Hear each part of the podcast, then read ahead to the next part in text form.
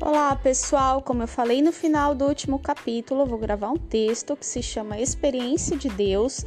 Esse texto é do Huberto Holden, do Caminho da Felicidade, também da editora Martin Claret. Ele está inserido no final do livro Caminho Infinito. Vamos lá?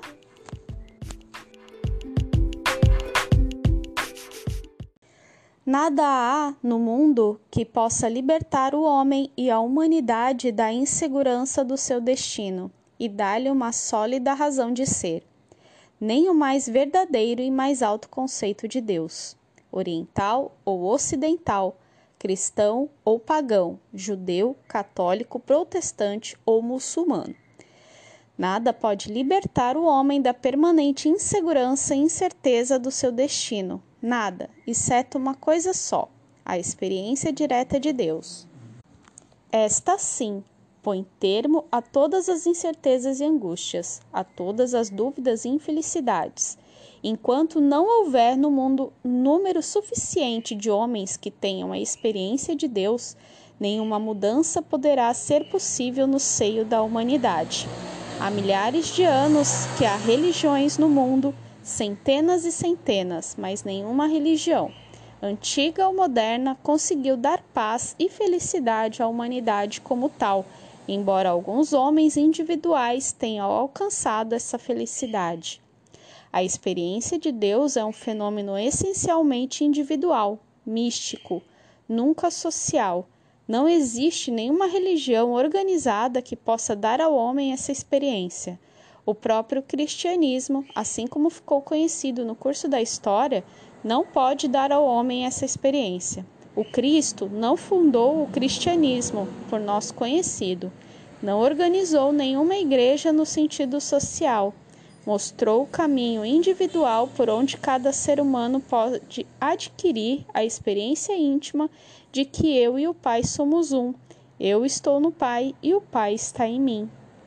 Eclésia em latim, eclesia, em português, igreja, é um, ter, é um termo não de massa, mas de elite. A verdadeira eclesi, eclesia de ek, kaleo, evocar, consta de pequena escola ou elite dos que foram evocados, selecionados da grande massa anônima dos profanos, os que foram individualmente evocados ou chamados pela graça para um contato especial com a divindade. São os iniciados nos mistérios do reino de Deus.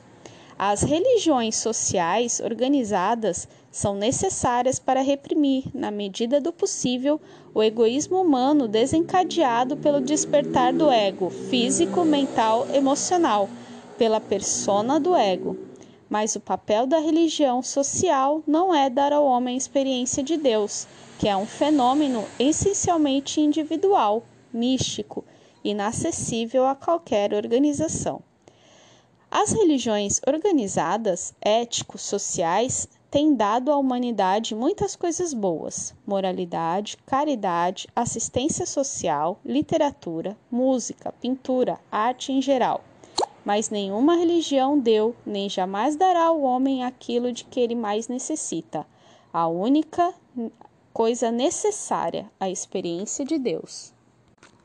As religiões sociais organizadas são necessárias para reprimir, na medida do possível, o egoísmo humano desencadeado pelo despertar do ego físico, mental e emocional, pela persona do ego. Mas o papel da religião social não é dar ao homem a experiência de Deus, que é um fenômeno essencialmente individual, místico, inacessível a qualquer organização. As religiões organizadas ético-sociais têm dado à humanidade muitas coisas boas: moralidade, caridade, assistência social, literatura, música, pintura, arte em geral. Mas nenhuma religião deu, nem jamais dará ao homem aquilo que ele mais necessita, a única coisa necessária, a experiência de Deus. Quando o homem tem essa experiência, pode dispensar todas as outras coisas como supérfluas ou secundárias. Se não tem essa experiência, nenhuma dessas outras coisas resolve o problema central de sua existência. O problema central da existência humana é ser feliz, Mas essa felicidade não deve depender de algo que nem dependa dele. Não deve ser criada por circunstâncias externas, e sim deve brotar da profundeza interna do próprio homem. A felicidade ou a pseudo-felicidade criada por circunstâncias externas pode ser também destruída por estas circunstâncias. É precária e incerta, e por isso não é verdadeira e duradoura a felicidade. Ser feliz vem de ser bom. Mas há dois modos de ser bom. Pode o homem ser sacrificialmente bom e pode ser jubilosamente bom. Somente este segundo tipo de ser bom é que resolve definitivamente o problema central da felicidade humana. Enquanto o ser bom ainda for difícil, amargo, sacrificial, está o homem a caminho da felicidade, mas ainda não é solidamente feliz.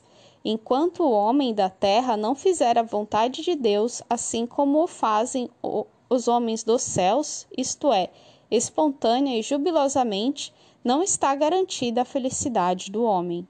Mas esse cumprimento da vontade de Deus, assim na terra como nos céus, é impossível ao homem que não tem experiência íntima e direta de Deus, porque essa experiência de Deus coincide com a experiência do verdadeiro eu do próprio homem. Se é verdade que esse eu central do homem é o Espírito de Deus que habita no homem, no dizer de São Paulo, ou o reino de Deus dentro do homem, então a experiência do nosso divino eu é a experiência do próprio Deus. O Deus imanente ao homem é o Deus transcendente do universo. O homem que chega a essa experiência vital chegou ao conhecimento da verdade, da verdade libertadora. E só esse homem é sólida e irrevogavelmente feliz. Sem essa experiência, o homem é infeliz no meio de todos os seus gozos. Com essa experiência, o homem é feliz mesmo no meio de sofrimentos. Felicidade ou infelicidade são estados do eu central, são algo que o homem é e não algo que ele apenas tenha. A perfeita harmonia do eu humano com a realidade divina é a felicidade. Somente o homem individualmente pode se fazer feliz ou infeliz.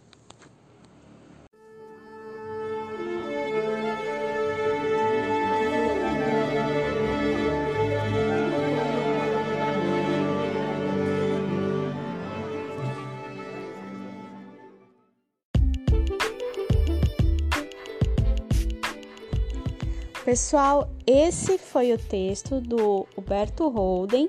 Procurem os livros dele também, ele tem vários maravilhosos que complementam os estudos de Joel Goldsmith. Conheçam todas as obras do Joel e quanto mais a gente se aprofunda nos estudos do caminho infinito, nos estudos de metafísica, que existem alguns autores disponíveis aí, assim como Amit Goswami também, alguns livros do Deepak Chopra. Eu acho fantástico que possa complementar a leitura. Ok? Eu espero que vocês tenham gostado. Eu vou ver se eu consigo gravar mais alguns exercícios e reflexões aqui da obra do Joel Goldsmith, do Caminho Infinito. E obrigado por terem ficado até o final. Até mais!